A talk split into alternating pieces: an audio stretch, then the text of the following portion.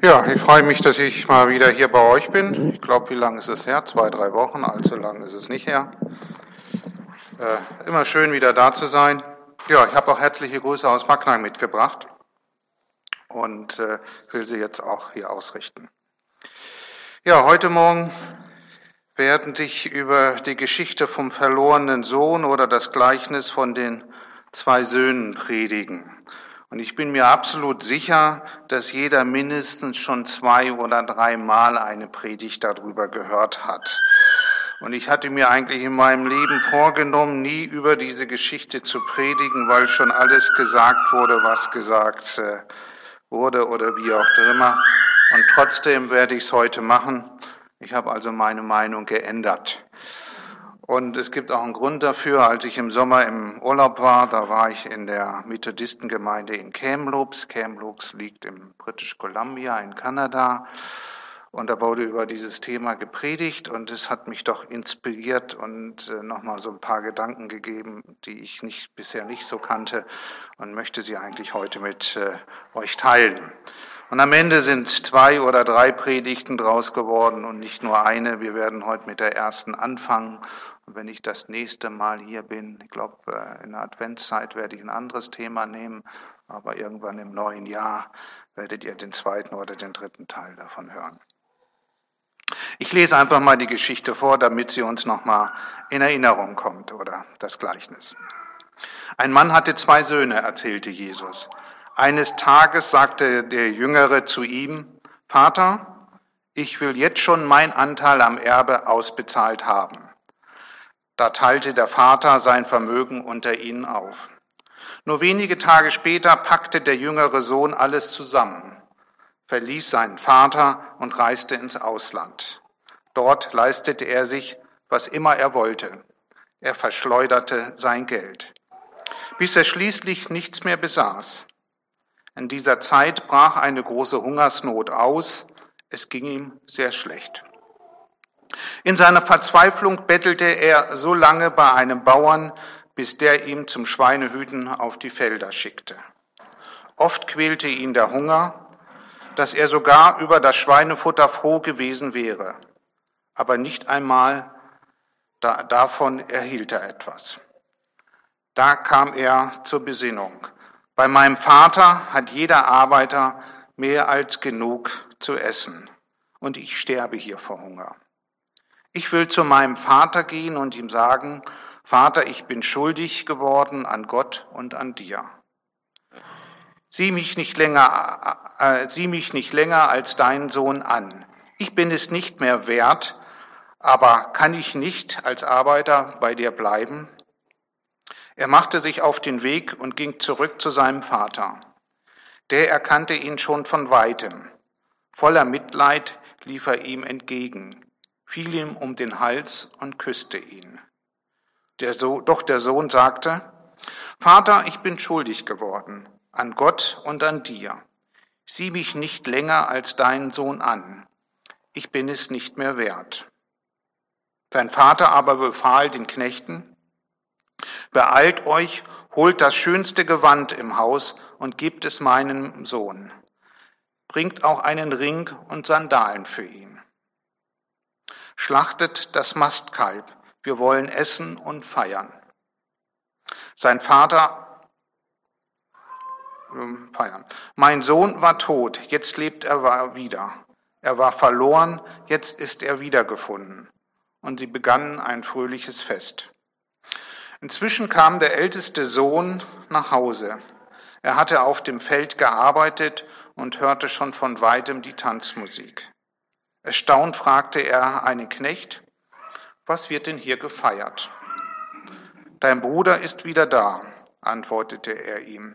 Dein Vater hat sich darüber so gefreut, dass er das Mastkalb schlachten ließ.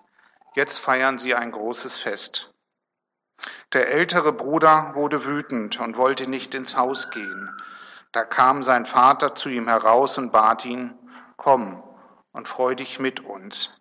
Doch er entgegnete ihm bitter, all diese Jahre habe ich mich für dich geschunden.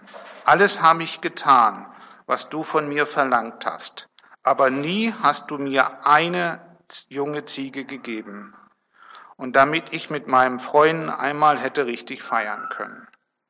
Und jetzt, wo dein Sohn zurückkommt, der dein Geld mit Huren durchgebracht hat, jetzt lässt du sogar das Mastkalb schlachten. Sein Vater redete ihm zu, mein Sohn, du bist immer bei mir gewesen. Was ich habe, gehört auch dir. Darum komm, wir haben allen Grund zu feiern, denn dein Bruder war tot, jetzt hat er ein neues Leben begonnen. Er war verloren, jetzt ist er wiedergefunden. In dieser Geschichte beschreibt Jesus sehr bildlich, wie das Herz Gottes aussieht. Es ist geprägt von Gnade und von Liebe. Und die Liebe, die hier beschrieben wird, ist nicht an Bedingungen geknüpft, so wie wir das eigentlich kennen, so wie wir das von Kindheit auch vermittelt bekommen. Wenn du lieb bist, dann kriegst du das. Hat jemand schon mal die Formulierung in seinem Leben gehört? Wenn du lieb bist, dann machst du das und dann kriegst du das. Von Anfang an, so denken wir. Wir knüpfen alles immer an Bedingungen, sogar die Liebe zu unseren Kindern, wo wir das zumindest sagen wir so. Und eine Liebe, die hier gezeigt wird, sie ist nicht an Bedingungen geknüpft. Eine Liebe, die die Situation akzeptiert, die Vergebung lebt und die uns einlädt, nach Hause zu kommen. Wo der sicherste Platz der Welt ist, kann man sagen. So ist es für Gott. Und das ist eine schöne Nachricht, die man hier rausnehmen kann. Und in einer Zeit, wo es so viele Schwierigkeiten gibt, wo so, so viel unsicher ist, aber trotzdem kannst du immer nach Hause bekommen. Und wir werden hier die Geschichte aus der Sicht von drei Personen betrachten. Heute werde ich hauptsächlich diesen Jüngeren betrachten, der weggegangen ist, ein bisschen den Vater noch.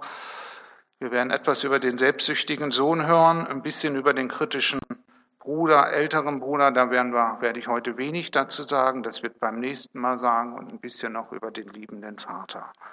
Und wir werden uns mit diesen drei Personen auseinandersetzen und die erste Frage, die sich stellt,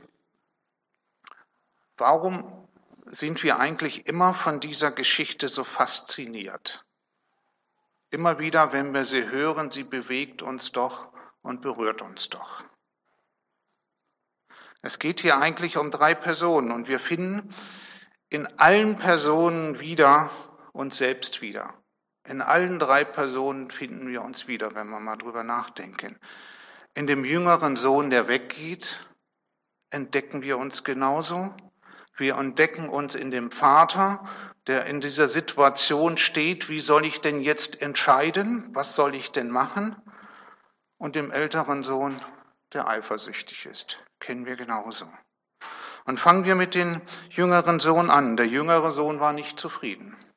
Warum, wissen wir nicht. Er war nicht zufrieden mit der Situation, in der er gelebt hat, obwohl er alles hatte. Er hatte alles gehabt und war trotzdem nicht zufrieden. Und er ist einfach von, er hat es einfach zu Hause nicht mehr ausgehalten. Er hat es einfach nicht mehr ausgehalten. Er sagt, ich muss hier weg. Und das kennen wir auch. Ich halte es einfach nicht mehr aus, ich muss hier weg.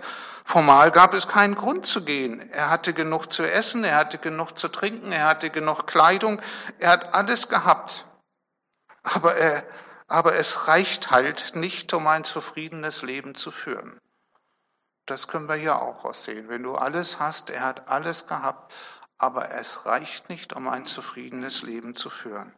Es reicht halt nicht, um glücklich zu sein, alles zu haben. Und was ihn wirklich gestört hat, wissen wir eigentlich nicht. Aber machen wir uns doch nichts vor, das Gefühl der Sehnsucht, einfach mal raus, alles hinter sich zu lassen, all den Ärger, jedes Mal das Gleiche und immer wieder der gleiche Trott und immer wieder das gleiche Gerede, einfach nur mal weg, kommt einem doch bekannt vor. Es kommt einem doch bekannt vor. Einfach mal weg, rauslassen. Und wenn man das Gefühl hat, in einem goldenen Käfig zu leben, alles ist ja da, aber ich halte es einfach nicht mehr aus. Ich bin eingesperrt, ich fühle mich eingeklemmt, ich komme da nicht raus. Und Äh, und man kennt das in den, ich kenne das auch aus meiner jugendlichen Jugendzeit, wo wir uns abends immer an irgendeiner Bushaltestelle getroffen haben, einfach raus von zu Hause. Aus der Beengtheit der Familie raus, aus dem Zimmer raus, raus. Wir haben uns da getroffen, egal ob es nass war, kalt war, ungemütlich, man hat gefroren, aber es war viel schöner als zu Hause. Es war viel schöner da. Einfach raus, man will weg diese Engheit. Und ich glaube, viele kennen das. Viele kennen genau das Gefühl, dass man sich dann in so einer Situation eigentlich viel äh, wohler fühlt, wo man die große Prise der Freiheit, so habe ich es damals empfunden, da war. Und wenn man sich dann auf den Weg macht, dann muss man sich verabschieden und trennen. Und der jüngere Sohn, der macht sich auf dem Weg. Er war mit der Situation, in der er gelebt hat, nicht zufrieden. Und er ging aufs Ganze. Er hat gesagt, wenn ich das mache, gehe ich aufs Ganze. Und wenn schon, denn schon, würden wir heute sagen, und er wollte das, was ihm zusteht, unabhängig davon, ob er damit seine eigene Familie ruiniert. Das ist schon extrem. Wir kennen andere Dinge, nicht so extrem, aber ähnliche Muster auch. Wenn ich dann zu meiner Bushaltestelle gefahren bin, getroffen sind, wie viele Gedanken sich meine Mutter gemacht hat, was denn nun Schlimmes aus mir wird oder wie auch immer, ich weiß es nicht. Habe auch nie danach gefragt, weil es mir am Ende auch egal war. Es war mir in dem Zeitpunkt genauso egal.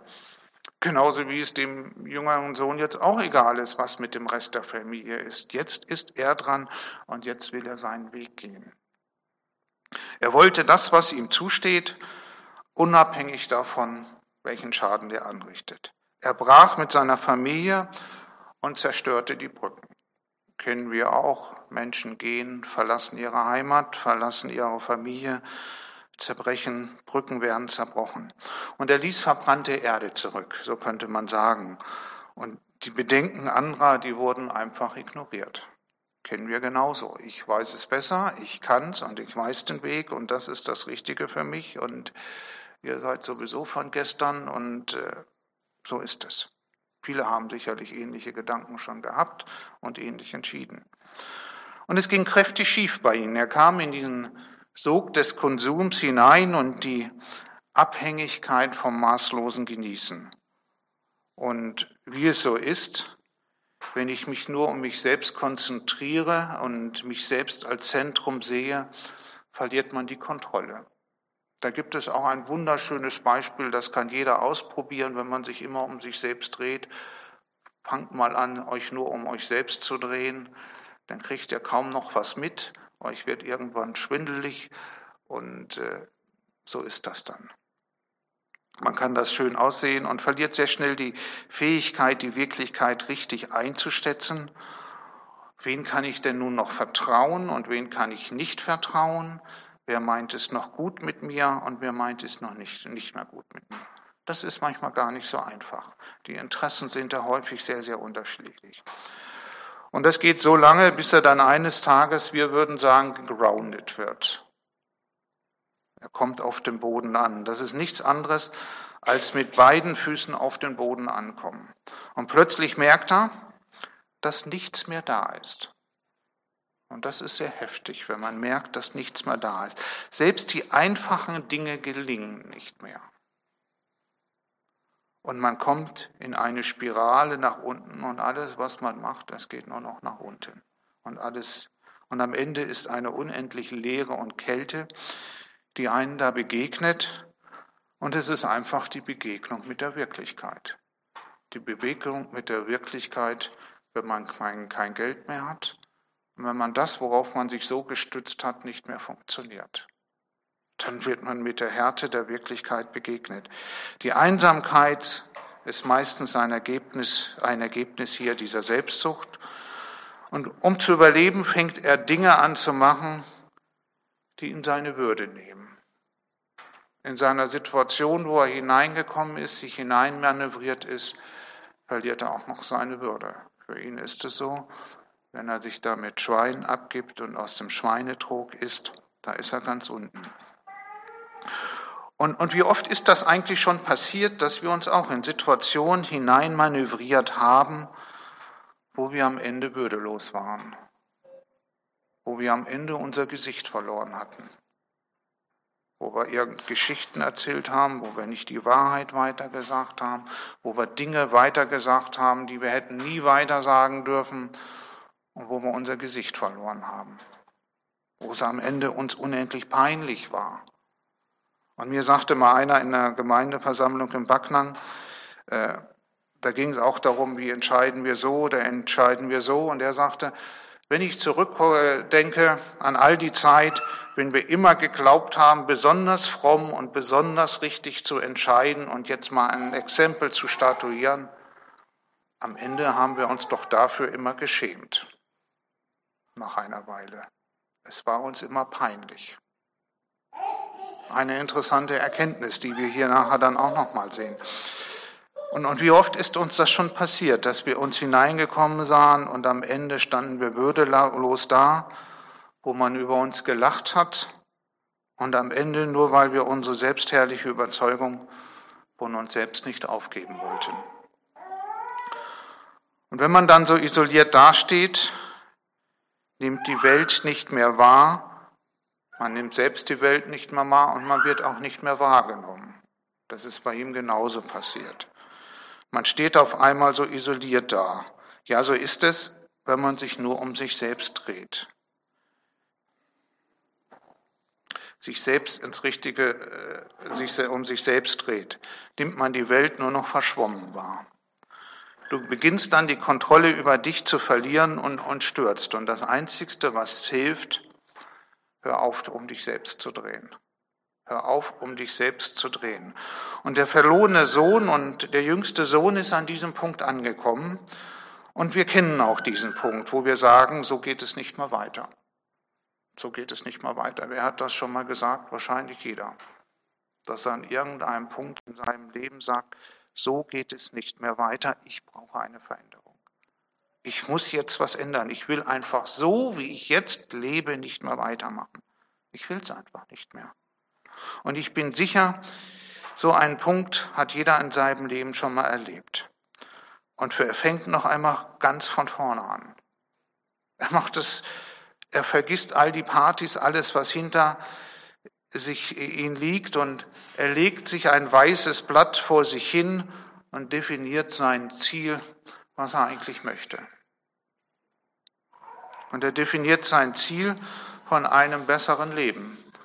Und sein Ziel von einem besseren Leben ist im Moment Tagelöhner bei seinem Vater zu sein. Das ist sein Ziel. Ein ganz anderes, als er vorher hatte, als er losgegangen ist. Und wir würden sagen, er ist in der Wirklichkeit angekommen. Ganz normal in der Wirklichkeit angekommen. Und er überlegt sich, wie kann ich das erreichen und welchen Weg kann ich gehen? Und eins hat er sicherlich gelernt. Und das ist Demut. Er hat Demut gelernt. Und das ist das Wesentliche, eine ganz wesentliche Tugend, um umzukehren, um wieder Brücken aufzubauen und sich wieder zu öffnen. Das ist Demut. Und sich selbst ins richtige Verhältnis zu setzen zu der Wirklichkeit. Und er fing an, sich neu auszurichten. Er hat eine andere Haltung angenommen zu sich und seiner Welt und zu dem Vater. Und mit dieser anderen Haltung hat er seinen Weg zurückbegonnen. Und er war, er war nicht einfach. Es ist nie einfach, wenn man anfängt, demütig zu werden und seine Haltung zu verändern und einen anderen Weg zu gehen. Und seine Haltung drückt sich dadurch aus, dass er sagt, ich kehre nicht zurück als Sohn, ich kehre zurück als Arbeiter. Eine völlig andere Sichtweise. Und diese neue Haltung, die präsentiert er seinem Vater. Und die zeigt er seinem Vater. Und mit dieser neuen Haltung ist er wieder in der Lage, sich in der Gesellschaft der Familie zu integrieren. Und jeden Schritt, den er gemacht hat, brachte ihn ein Stück näher zu seinem Ziel. Und er bekam wieder Hoffnung für sein Leben und er fing wieder an zu glauben. Und er lebt und er erlebt etwas, womit er nicht gerechnet hat. Der Vater erkennt, dass er sich verändert hat, dass er eine neue Haltung hat und erkennt das bei seinem Sohn. Und er erkennt die Veränderung. Und der Vater macht etwas, er entscheidet nicht mehr nach seinem Verstand. Er entscheidet nicht mehr nach seinem Verstand, sondern er entscheidet nach seinem Herzen und er lässt Liebe walten und nicht Härte und Kälte. So ist es ja so. Er hat ja als Geschäftsmann, hat er klar gesagt, wir haben uns getrennt, er ist nicht mehr mein Sohn. Das war das Gesetz, was er festgelegt hat und das war die Position, wie er sich sehr klar positioniert hat nach all diesen Dingen. Und dann kommt er in diese Situation und sagt, alles, was ich damals gesagt habe, gilt nicht mehr. Er entscheidet und lässt die Liebe walten und nicht seine Regeln, die er sich irgendwann mal aufgestellt hat. Und dadurch wird eine zerbrochene Beziehung wiederhergestellt. Eine zerbrochene Beziehung zwischen Menschen wird wiederhergestellt. Und zwei Dinge dafür sind notwendig, damit sowas passiert. Der Sohn musste grundsätzlich seine Haltung verändern und der Vater, für ihn war es eigentlich nicht viel leichter. Für ihn war es nicht viel leichter, es war vielleicht sogar wesentlich schwieriger, dass er genauso sein Ego, was er hat und seine Stärke, die er hat, wenn ich einen was sage, dann ist das so, dann hat sich die Familie danach zu richten. Guck, ich habe auch klar entschieden, die Hälfte des Vermögens so und wie ich das mache, so ist das richtig und, und nach den Regeln, die ich aufstelle, da leben wir.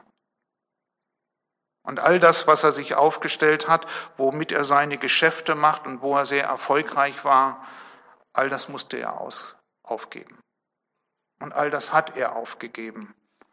Und wir kennen die Situation als Vater oder als Eltern, wenn wir vor der Situation stehen, wie entscheiden wir? Entscheiden wir da, ja gut, formal müssen wir die Kinder jetzt so bestrafen oder dieses und dieses machen und die Konsequenzen machen?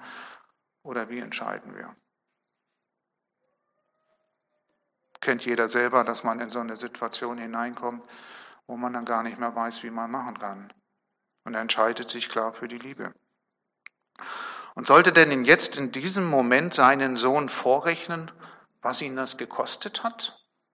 Sollte der Vater das jetzt in diesem Moment vorrechnen, dass er ihm fast seinen ganzen Betrieb ruiniert hat, seine ganze Familie ruiniert hat, in welche Schwierigkeiten der Sohn ihn gebracht hat und dass sie Jahre gebraucht haben, um das wieder hinzukriegen, weil er sein Erbe genommen hat? Sollte er ihm erzählen, dass er nun doch recht gehabt hat? Du, ich habe dir doch von Anfang an gesagt, das war alles falsch, was du gemacht hast. Ich habe dir doch das zigmal schon erzählt. Warum hast du nicht auf mich gehört? Er hätte ihm das alles vorrechnen können. Und, und der Vater hätte hätte zu, zu beiden das Recht gehabt, so zu handeln. Und niemand hätte es in übel genommen, weil er gesagt hat, ich habe es doch so gesagt. Es ist nur das eingetreten, was ich gesagt habe. Nichts anderes ist passiert. Aber er entscheidet sich den Weg und er entscheidet sich für den Weg, der Menschen zusammenbringt. Der Brücken baut, der die veränderte Haltung des anderen mit Respekt ansieht und annimmt. Und da zeigt er eine gewaltige Größe. Eine gewaltige Größe. Und das ist äh, beeindruckend.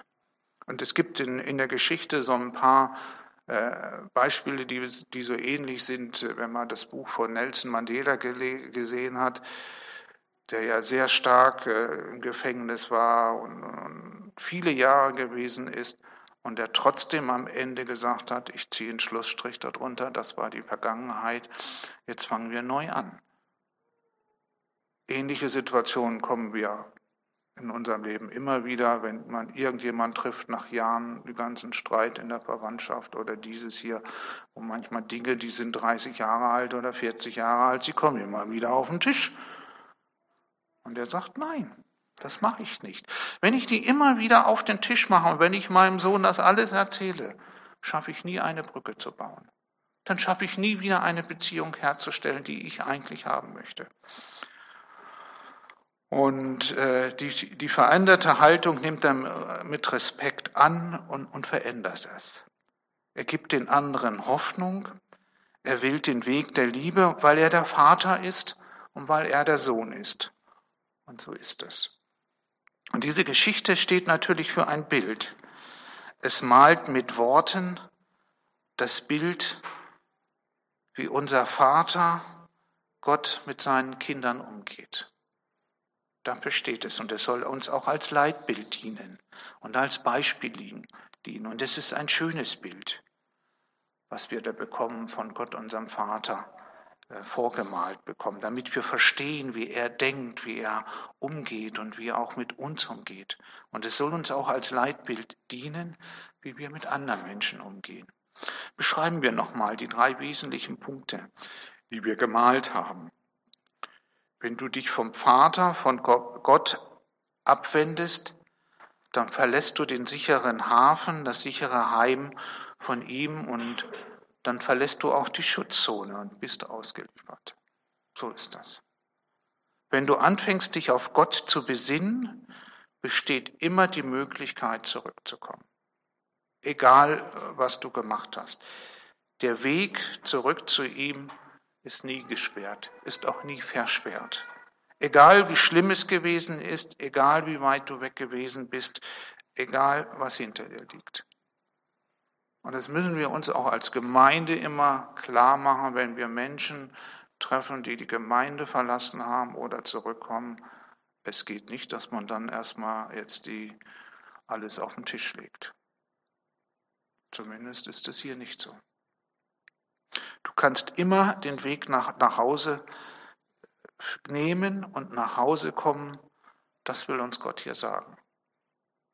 Und der Weg zurück ist nicht einfach, aber er ist immer lohnenswert, weil du mit anderen Maßstäben gemessen wirst, als du gemessen hast, als du entscheiden würdest. Du wirst mit anderen Maßstäben gemessen, nicht die du dir ausgedacht hast, die du dir überlegst hast. Es sind die Maßstäbe Gottes, die dich überwältigen werden und die ganz andere Werte haben.